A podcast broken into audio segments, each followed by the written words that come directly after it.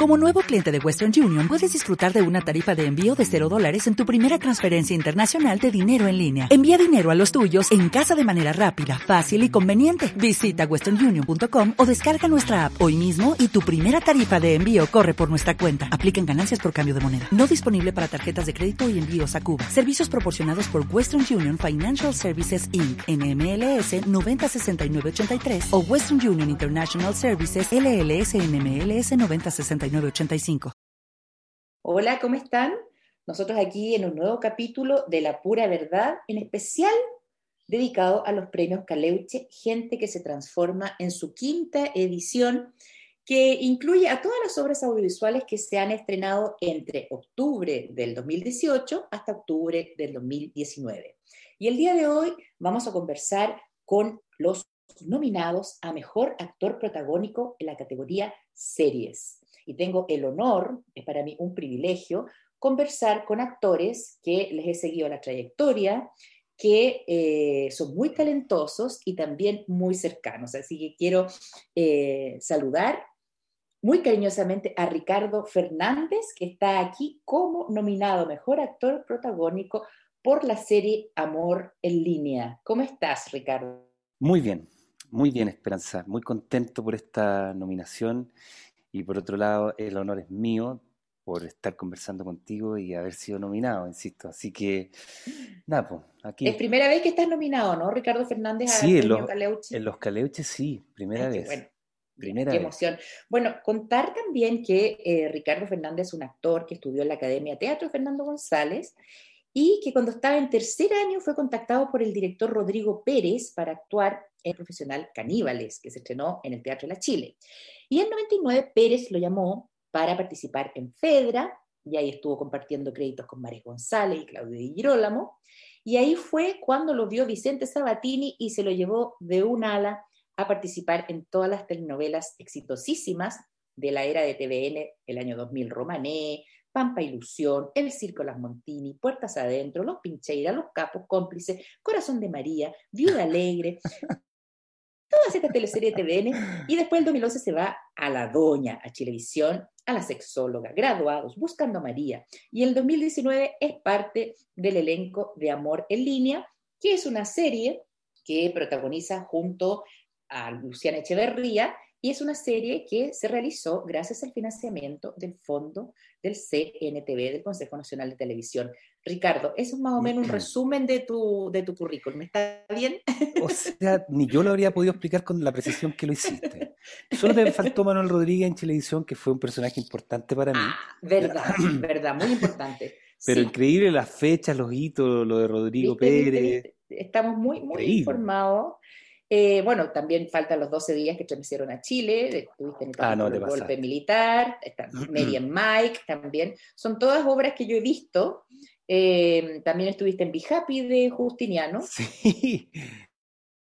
Y bueno, y, para, para, solamente para demostrar que eh, tienes un tremendo currículum y que estés nominado a los premios Caleuche, gente que se transforma en esta quinta edición, no es un regalo, es algo que tenía que llegar, Ricardo. Cuéntanos un poco cómo ha sido este año eh. tan dificultoso para nosotros los actores y la gente que se dedica al arte y a la cultura. ¿Cómo lo has pasado? Eh, pésimo, pésimo, En, ese, en ese plano, porque como bien mm. dices tú, la pandemia puso de manifiesto eh, varias cosas, pero en nuestro ámbito, como que es lo que me pasó a mí, como que me sorprendí mucho que el oficio se haya presentado sin ninguna utilidad. Y uno como que se quedó preguntándose cosas muy, muy, muy aterradoras. O sea, yo creo que la crisis más grande que tuve cuando ya estábamos en el confinamiento más total, como que de algún modo, no quiero exagerar, pero mm, como que dije, ¿quién soy? En la medida que uno no puede ejercer su oficio, que es lo que para mi gusto define a las personas. Alguna vez tuve una discusión con la Roxana Campos que me decía, no, yo, yo no soy actriz, yo trabajo como actriz. Y le encontré razón en un momento, pero después dije, no, yo creo que uno es actor las 24 horas del día. Uno mira la vida desde ahí, desde el oficio, especialmente en estos oficios que, que nos convocan tanto, nuestra estructura de personalidad, que nos toman completamente. O sea, uno no es actor cuando está actuando, uno es actor permanentemente. No, que, no porque uno se despierte actuando, pero, pero uno ve la vida desde ahí. Entonces eso me pasó, me sentí, me deprimí mucho por eso, como que tuve em, eso, como me pregunté, chuta, si, si no, si voy a permanecer así, yo me, me muero. O sea, es muy terrible que la pandemia haya arrebatado por lo demás el formato. Porque, no sé, un escritor escribe en su casa, el pintor puede seguir pintando en su estudio, los doctores, ¿para qué decir? Presentaron la utilidad más, más grande, digamos, entre, otras, entre otros oficios, pero nosotros nos quedamos realmente de brazos cruzados a lo que a escenarios se refiere. Claro, bueno, la experiencia de Zoom, que, que no tiene mucho que ver con el teatro, pero mm, por ahí algo ocurrió, pero yo me quedé muy desconcertado, muy deprimido. La verdad es que es, esta situación nos ha llevado a todos a una, a una crisis, crisis existencial, ¿no? Con respecto a lo que significa nuestro oficio y, y, sobre todo cuando tenemos a una no ministra de Cultura que dice que que más o menos que lo que nosotros hacemos no sirve para nada, porque al decir que cada peso que se pone en cultura se le quita las necesidades de las personas, bueno, o sea, la cultura no es necesaria para las personas, eso yo, yo concluyo de sus palabras. Pero yo creo que em, hemos sabido de alguna manera eh, seguir estando presente en, en la gente, la gente nos siente que hemos estado también en las calles protestando con ellos, nos siente que también compartimos sus necesidades y lo más importante también es entender que hay un sistema neoliberal que nos hace sentirnos sumamente inútiles a todas las personas que nos dedicamos al arte y la cultura. Y es algo que ojalá que con la nueva convención constituyente em, podamos, digamos, revertir eso. La cultura es importante y la cultura debería atravesar tangencialmente toda la constitución chilena como sucede en otros países, ¿no? Eh, pero es cierto que nos hemos sentido como inútiles, qué sé yo. ¿Has tenido alguna experiencia en Zoom en, estos, en este tiempo, con Zoom, con obras de teatro por Sí, sí, no con la misma frecuencia que, que Amparo claro. pero digo, cuando estuvo con The Cow Company, pero, pero sí, tuve, tuve, sí, tuve dos, bueno, una obra de teatro que, que hice ya eh, Noguera, fue una sola función, pero después tuvimos los conversatorios eh, y la obra que grabamos previamente, no la hacíamos en vivo, eh, con, con, la Mónica Godoy, el Elvis Fuente, la Pin Montané. No fue pésimo, la verdad, porque además lo hicimos en un pésimo momento. O sea, no era el mejor momento. Cuando estaba el confinamiento más duro, eh, hubo muchas de estas experiencias que, que concitaron mucha gente. Pero nosotros, había muchas alternativas. La gente estaba desconfinada había muchas cosas también por Zoom, entonces eh, no, no, no, fue un éxito para nada. Y tuvimos los conversatorios de las siete funciones que hicimos. Y claro, nosotros sabíamos que probablemente por las entradas que, iban, que íbamos viendo que, que compraba la gente, que no íbamos muy bien, pero, nunca pensamos iba cómo Iba, que iba tan mal con un cheque, pero paupérrimo de fin de, temporada. Sí, Así que fue muy desalentador. Mm. Ahora, yo rescato, fíjate, de la experiencia del Zoom, tú dijiste al comienzo, claro, no es lo mismo que hacer teatro, que en donde uno, ¿verdad?, comparte el espacio, comparte el, mm. aire con el público, comparte las miradas, qué sé yo. Pero sin embargo, fíjate que yo rescato los conversatorios finales. Yo fíjate que, ¿verdad? Fíjate que esa, maravilla de, estar ahí con los actores, qué sé yo, los directores de la obra, y poder contactarse con gente que está, no sé, mm. muy lejos, está en el norte, en el sur del país, eso eso a mí me parece que yo lo rescataría para siempre. o sea, aunque volvamos a la normalidad nuevamente, a, las actuaciones presenciales en la sala de teatro, yo esos conversatorios, fíjate que lo encuentro realmente un aporte. Sí, así lo fueron y pensábamos igual cuando, cuando estábamos en los conversatorios, veíamos, no sé, una, señora que estaba, no sé, en Filadelfia, Estados Unidos, por decirte algo. Claro. Eh, mucha gente que estaba afuera.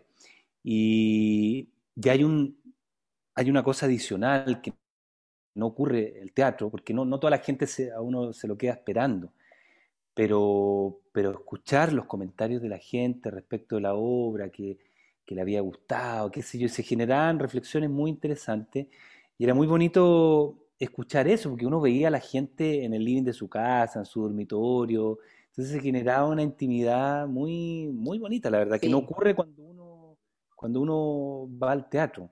Em, y eso fue una ganancia muy, muy rica para nosotros como actores, por el diálogo que se generaba. Así que coincido plenamente contigo en eso. eso, había que rescatar. Sí, sí. rescatarlo. Bueno, vamos a entrar de lleno ahora en el tema que nos convoca hoy, que es la serie Amor en línea, de, que se dio por Televisión Nacional. ¿En cuánto tiempo grabaron esta serie, Ricardo? Tres meses. Tres meses, ya. Sí. Eh, lo digo porque la gente a veces no sabe cuánto, cuánto tarda en grabarse una, una serie cuánto tarda una teleserie. Una teleserie hoy en día son más o menos seis, siete meses, ¿no? Una teleserie. Y una serie siempre es más cortito, tres, cuatro meses, qué sé yo. La primera pregunta que te quiero hacer sobre esta serie de Amor en Línea, que fue financiada por el Fondo del Consejo Nacional de Televisión, el director, ¿quién es? Porque dice era, el director era. Eh, Eso es lo único que figura. Lo único que figura es era, e.r.a, y no sabemos quién es. Qué raro. Qué ¿Quién es el director? Eh, Emilio, siempre lo conocí Emilio. como Emilio. Emilio, eh, oh, él era bien, porque como que era argentino, pero como que ¿Romero? China. ¿Romero? ¿Emilio. Romero? Ponte tú. Porque aquí dice guionista, Francisco Bobadilla, Emilio Romero y Rodrigo Flores. Ah, claro, Rodrigo, el productor de F3, claro. También es guionista. Eh, ah, bueno, claro, tiene razón. Em, Entonces era Emilio Romero y era argentino el director. Había vivido en Argentina, vivió en China, tuvo una historia ah, muy, muy ah, entretenida de donde había estado. Eh, claro, él dirigió. ¿Pero qué me, ¿qué me, habías preguntado, perdón? No, eso, que quién era el director, porque... Sí, Emilio Romero, ahora me acuerdo. Emilio Romero, ya, perfecto, eso quería saber. Bueno, entonces la historia, eh, tú te acabas de separar de tu mujer y entonces a través de, de, estas aplicaciones, ¿no es cierto?, entras en contacto con otra mujer. Mm. ¿Tú alguna vez has usado esas aplicaciones para contactarte con personas? No, no. Pese a la coincidencia... Ah, ¿Sí? sí Pero conoces gente que Conozco colegas que no vamos a dar nombres que se lo pasan metido en eso y tienen una novia distinta cada fin de semana. Mm. Oye, sí, oye, yo encuentro que hay que hacer bien para tú, porque uno que es conocido, como que qué vergüenza, oye. Esa es la parte que a mí me frena, digamos. Claro, No es que lo tenga, no es que me muera ganas, pero como que de repente cuando lo pienso digo, pero después me van a decir, oh, pero tú eres Ricardo, qué sé yo. Mm. Eh, y esa parte me da, sí, pero, pero sí. Pero sé que pese a, Mira, e, ese, ese, había mucha coincidencia con la historia de ese personaje, con lo que a mí me estaba pasando también. Entonces, ¿Ah, salvo, digamos, la, las redes sociales. Pero, mm, pero tú te estabas separando en ese tiempo. O sea, ya llevaba un tiempo. Separado, ya. Mm, sí, eh, alrededor de un año, un poquito más. Reciente para, para esta factura tan, tan, tremenda en la vida de las personas. Sí, pues. Eh, uno, claro, todavía está en un proceso. Eh, entonces hubo mucha sintonía y, por, lo mismo nos llevamos muy bien con Emilio porque yo sentía que él entendía todo lo que él me proponía, o sea, estábamos hablando de lo mismo. Entonces, Seguramente él también estaba separado, seguro, del director. No en ese momento, pero ah, sí había pasado por eso también recientemente. Entonces, yo entendía muy bien el lugar que mm. tenía que, tenía que actuar, entre comillas. Eh, la atmósfera, el estado de ánimo, tremendo por lo demás, un hombre que se quedó con él, con sus hijos, que no es mi caso, digamos, porque mm. eh, con la mamá de mi hija compartimos muy equilibradamente las cosas y, llegamos finalmente a un cierto equilibrio y armonía. Eh, pero, pero claro, eh, y eso me gustaba mucho de la, de la serie, porque recoge la historia de muchos hombres que les pasa eso, al menos en, en este caso, que era un hombre bien presente, muy errático porque no sabía cómo hacer las cosas, se quedó en su casa solo con sus hijos, como trabaja todo el día, desatendía las cosas domésticas. Y, pasaba una cosa maravillosa que a mí también me ocurrió, que el tiempo destinado a los hijos es exclusivo y es distinto y se modifica a como era antes porque generalmente pasa a través de las madres. Y entonces acá uno tiene el rol protagónico y eso es una ganancia dentro de lo terrible que es separarse, una ganancia dentro de la separación, eh, que uno cambia el vínculo y se profundiza, se complejiza, sobre todo porque hay que contener mucho algo tremendo que es tener que explicar que eso no va a cambiar, digamos, o sea, que vamos a continuar separados. Entonces fue una teleserie que a mí me, o sea, una serie que me trajo muchos dividendos en ese sentido. Eh, de hecho, me, ya me había ganado otro premio antes, um, de unas plataformas, de unos premios estrellas. Y de hecho, la Luciana también se lo ganó. Ah. Muy conocidos, ni son tan importantes, pero, pero de alguna manera fue un reconocimiento, porque me sentí muy cómodo, muy... Eh, además que las series tienen esta cosa que es como hacer una película también. De verdad. Te permite a ti no sé cómo decirlo, pero ser más verdadero. Hay, hay, un, hay una cosa que deja de, existir, eh, que no, está, no es censura, pero ¿cómo decirlo? En las teleseries uno actúa de determinada manera y aborda los temas de una determinada manera porque uno sabe que es un público general. Eh, probablemente sea un horror lo que estoy diciendo, pero, pero uno se enfrenta al trabajo de otra manera. Y eso cambia las cosas y creo que se, se, se nota. Sí. Em, bueno, ahora, sí, no, también lo, que pasa, Ricardo, es de ver, por ejemplo, cuando uno ve una teleserie, ve eh, un, frente, ¿verdad? Y tres cámaras al frente. En cambio, en una serie uno ve muchos trabajos de una cámara y es toda locación real y verdadera. O sea, son calles, son autos que pasan, son perros, son eh, el vestuario tiene otra calidad, la iluminación, el arte tiene otra calidad, los planos tienen otra calidad. Yo creo que el actor entra a habitar todo eso, ¿verdad? Y el resultado es una creación de personaje mucho más contundente que cuando tú entres a un set a grabar, que haces, haces el ensayo, ¿verdad? De la grabación y luego, em, y, luego ves con qué cámara estoy, qué sé yo, con qué cámara no estoy, y se graba y listo, vamos a la otra. Pero aquí hay un trabajo con mucha más dedicación, por lo menos eh, el trabajo que se hace en, la lectura de mesa es más, más profundo, y mm. también el trabajo con tus compañeros. ¿Cómo fue el trabajo con tus compañeros, con, Luciana, con, eh, Roberto. Roberto Farías, con Gastón Salgado? Bueno, con los que más grabé fue con Roberto y, la Luciana. Eh, claro, con la Luciana permanentemente. La Luciana fue una compañera extraordinaria. Eh, no solo por su generosidad, sino que porque logramos conectar eh, precisamente por las cosas que tú dices, porque hay componentes eh, de, las series que hacen que uno pueda tener mayor profundidad con los personajes y sus relaciones. Entonces, eso fue muy bueno para construir la historia. Además, la Luciana es súper espontánea, súper, eh, em, ¿cómo decirlo?, súper verosímiles, naturales, eh, no tiene ninguna impostura para actuar. Mm. Entonces, cuando uno tiene un actor con esa generosidad adelante, las cosas funcionan porque tú sabes que no está actuando, que, está, que está ahí contigo, presente, como me comentamos antes de partir la entrevista coincido plenamente contigo. Yo creo que un buen actor es aquel que puede estar presente con el otro y en la situación. No actuando solo, ni para él, ni para producir un efecto determinado. Y con la Luciana era eso, nos miramos, eh, el texto, si bien se respetaba, pero había mucha, no quiero llamar improvisación, la gente cuando uno habla de la improvisación como que, no sé, es como un atentado a la disciplina. No. Pero eso, eh, al, al enfrentar el texto mucha soltura, entonces se generó una sintonía muy, muy linda para la historia. Para la historia, e, e, era, era, no sé, sentía, yo sentía que estábamos. Además, toda la historia tenía que ver con nosotros, especialmente conmigo. E, ella la leía muy bien también. Mm. Entonces, fue, fue, fue muy lindo. Además, estábamos muy, mucho juntos. Claro, yo, yo, yo tengo la sensación de ver la serie eh, es que como que te cayó este, este personaje, pum, este, este personaje para Ricardo Fernández, tac, es Ricardo Fernández el que lo tiene. A veces, pasa muy pocas veces en la vida que a uno le caen los personajes así, chaca, sí, lo puedo hacer con todo y me largo con todo. Esa es la sensación que a mí me dio. Eh, la construcción del personaje, ¿cuáles fueron tus mayores dificultades para quienes están siguiendo aquí el podcast de Chile Actores? La mayor dificultad al enfrentar el personaje. Eh, ¿Cómo, ¿cómo lo construiste? ¿Cómo...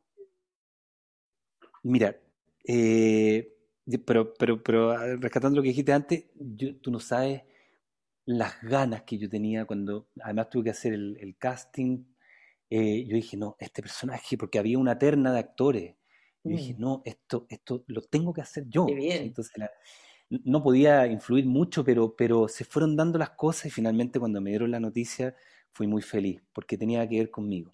Ahora, cuando me preguntas cómo es la construcción, yo siento que eh, estaba tan a la mano el material, digamos, para construir el, personaje, que no fue muy, muy complejo. Eh, sentía que solo tenía que, que, interpretar lo que me estaba ocurriendo de alguna manera. Mm. Entonces, además que uno también compone en función de tus compañeros. ¿Para qué decir cómo componer con Roberto Farías, que es un actor que su naturaleza, digamos, es muy, te empuja, digamos, a, armar algo con lo que él propone, que, es muy, digamos, elocuente, por decirlo de alguna manera. Y es muy creativo él también. Muy creativo, muy histriónico. Entonces, eso también hizo que, yo, yo, o sea, eso, eso formó esa relación y, apareció un aspecto de ese personaje. Por eso te digo que uno, también, finalmente compone en función de lo que te propone el compañero. Mm. Entonces, como Roberto es un actor muy intenso, eh, yo dije, ya, entonces mi personaje va a tener que reducirse a la más mínima expresión. por composición, claro. Por composición, para dialogar con él. Y, eso, y eso construyó también el, rol. O sea, él es el que me propone, oye, métete a Tinder. Eh, métete, claro. Eh, claro, entonces decía, pero ¿cómo? No cacho. Entonces eso empezó como, como a, configurar esta, esta, historia. Él era el zafado, el loco, no paraba de hablar. Y yo contenía todo esto, entonces dije, en vez de competir con mi compañero para poder decir lo que yo tengo que decir, me, lo quedo escuchando. Claro. Y dije, ahí está el rol, ahí está el rol. Con la Luciana pasaba otra cosa, con mis hijos pasaba otra cosa. Entonces mm. confié mucho en las circunstancias. Eh, y, y, me entregué, digamos, en cuerpo y alma en eso. Porque uno equivoca, siento yo, cuando dice, ya, el rol es así, entonces como quien dice, como que lo saco del closet, un, dos, mm. tres, acción, grabando. Mm. Y, y, no, pues, entonces un, actor, un personaje, un rol tiene que convivir con lo que está ocurriendo, con lo que propone el compañero. Eh, uno no puede ser tan, digamos, duro con eso. O sea, eh, porque de repente yo construyo un personaje que no tiene que ver con el estilo de la historia, ni con lo que propone el compañero, entonces me tengo que ver obligado a modificar eso. Claro, claro. Bueno, eh, yo creo que eso te lo da también los años de circo, porque, porque el, hecho de, enfrentarse a un rol, ¿verdad? Y decir, bueno, aquí voy a hacer que el rol me permee la piel y voy, voy, voy escuchando el latido de los otros personajes, el estado de ánimo de los otros personajes, y ahí voy creando, también eso te lo da la experiencia, porque cuando uno es chico a lo mejor estudia el texto en la casa y dice, yo voy a llegar y voy a hacer esta cosa, me imagino, pero uno ya, cuando ya está con más, con más años de circo, como que puede, puede hacer esto. Así que te tomó de sorpresa esta nominación a los premios Caleuche o no? Totalmente, yo sé que esto parecen frases hechas y todo. no, eh, sí, puras verdades, así que... sí, pero es cierto, cuando me llegó el mail yo estaba acostado, me acuerdo, era de noche, no sé, y hoy me alegré tanto, me alegré. Fue, o sea, bonito. Mira, no quiero sonar salamero ni nada parecido, pero fue una, como fue, me mandaron este mail unos días antes que terminara el año, yo dije, por lo menos una buena noticia. Una noticia en el año, sí. Escucha que creo que he tenido dos o tres buenas noticias, dos, para ser más preciso. Eh, pero habría sido realmente un año para, para olvidar. Eh, eh, y con esto, oh, me, fue una, una gran alegría, una gran alegría, porque forma parte de un reconocimiento, no sé, además lo que hacen... sí, no, te digo que lo, eh, lo, interesante también es, es, es, poder relevar el trabajo de los colegas a pesar de todo, ¿te fijas? Porque a pesar de todo, seguimos en pantalla, a pesar de todo, seguimos acompañando a la gente mm. con, con las historias que contamos, a pesar de todo, también nos enfermamos, a pesar de todo, también nos falta la plata igual que a todo el mundo, ¿te fijas? Entonces, un poco mantenerse eh, enganchado con la gente, eso es lo que yo encuentro mm. maravilloso. Sí, es un tremendo impulso, un, empujón para, para seguir en esto y poder eh, mejorar, eh, para tener más compromiso. eh, con todo lo desalentador, especialmente como ha sido este año. Es como decir, ah, ya, vamos, que se puede, pucha, parece que hay, que hay que seguir poniéndole el hombro a esto, porque como te digo, no solo la situación, sino que bueno, la industria en general ha estado bien de capa caída. Y Desde hace rato ya que viene. Hace rato. Sí. O sea, yo personalmente perdí la, la, continuidad que tenía antes, que tuve durante prácticamente 17 años, que era una tras otra. Claro. Lo digo sintiéndome muy afortunado por eso y en un momento se produjo un corte y, y bueno, y debo decir que en ese corte y en esa transición mía, habiendo perdido esa continuidad, equivoqué mucho también en decisiones que tomé, eh, porque sentía que tenía que igualar las condiciones que tenía antes desde todo punto de vista, personajes, Lucas, qué sé yo. Y, dije, no, bueno, yo caché después que me había equivocado profundamente, que no podía eh, mantener las mismas condiciones. Mm. Y bueno, y lo he pagado muy caro porque eso significó, digamos, que, eh, hacer menos cosas. Claro, quedar fuera de muchos proyectos. Claro, claro. Eh, Marcelo Alonso siempre me dice, pero bueno, ¿qué querís? Si fuiste uno de los primeros que, le, pasó esto. Claro. Eh, no, no, tenía nadie, tenía cómo vislumbrar lo que, lo que venía. Y me quedé afuera de cosas y ha sido bien terrible, la verdad. Mm. Bien terrible pensar en que esto no vaya a volver a, ocurrir, eh, no, no de la manera en que ocurría antes, porque ya, ya sabemos que no va a ser así, pero recuperar el, el, trabajo. Eh, las teleseries son, son muy entretenidas de hacer, uno está en un permanente ejercicio de, del oficio, eh, se pasa muy bien, es muy duro, claro, pero no me imagino una vida sin, sin actuar. Y, Porque el teatro siempre ha sido fiel conmigo y es lo que mm. siempre he hecho paralelamente. Incluso eso se ha modificado también, pero eh, nada, encuentro que una gracia que la situación esté así y ojalá pase algo para que todos nosotros tengamos más oportunidades. Mm. Bueno, sí, eh, yo creo que de todas maneras eh, estás en una edad que eres joven, muy joven, pero yo pienso también en la situación de los actores que ya están en un periodo más crepuscular, digamos, de su carrera. Eh, y, uy, que ha sido duro también, ¿no? Para ellos. Por lo menos tú estás joven, guapo, aún bien joven. Y, puedes, eh, digamos, seguir luchando. ¿Quieres que, si, si, podemos, por ejemplo, cerrar este programa ahora aquí y despedirnos de Ricardo Fernández en, en Amor en Línea, ¿qué, ¿qué mensaje te gustaría entregar, por ejemplo, hoy? A ver, mira, yo creo que la gente lo tiene más claro que el, que el gobierno, digamos, o los que nos gobiernan.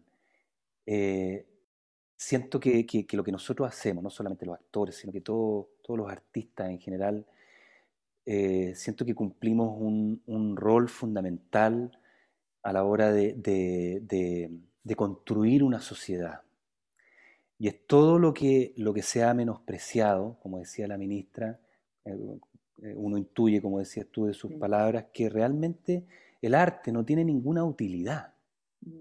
Y es un gigantesco error eh, desprestigia como, como, gremio, porque ¿qué es lo que hizo la gente confinada?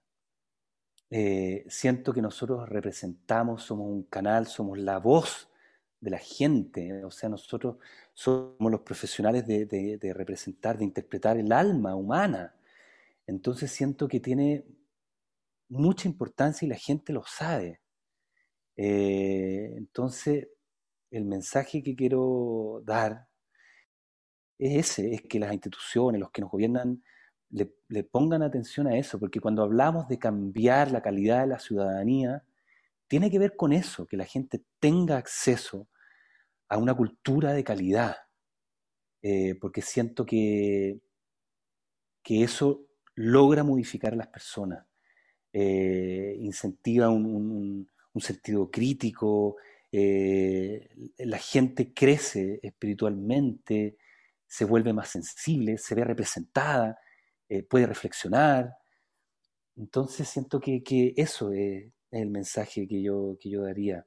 No sé, como pasa en lugares como, como Alemania, que Angela Merkel dijo, no, esta gente es súper importante ahora, no los podemos dejar solos. Yo sé que es un país rico, tiene otras condiciones, pero ya está bien, no tenemos esas condiciones, pero decir que el arte, eh, si le damos plata al arte, vamos a dejar de darle eh, eh, fondos a lo que realmente importa, yo digo, estamos mal, muy mal.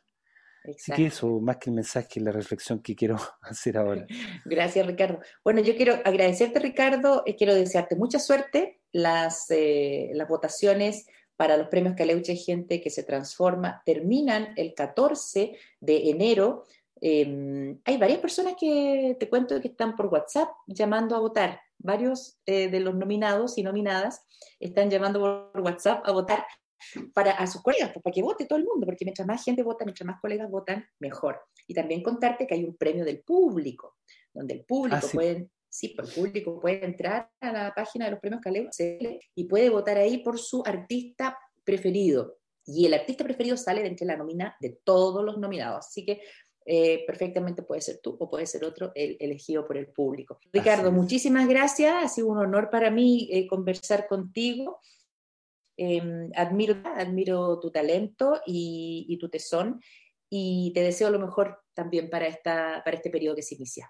Gracias. Muchas gracias, Esperanza. Gracias a ti, porque como bien decía al comienzo, vamos a hablar de verdad y no hay nada más rico para un actor que hablar de verdad y no decir esas cosas empaquetadas que te dijeron que tenías que decir. Exacto. O que no podías hablar de más y poder hablar así, con esta intimidad, te lo agradezco mucho. Muchas gracias, Ricardo. Nos vemos.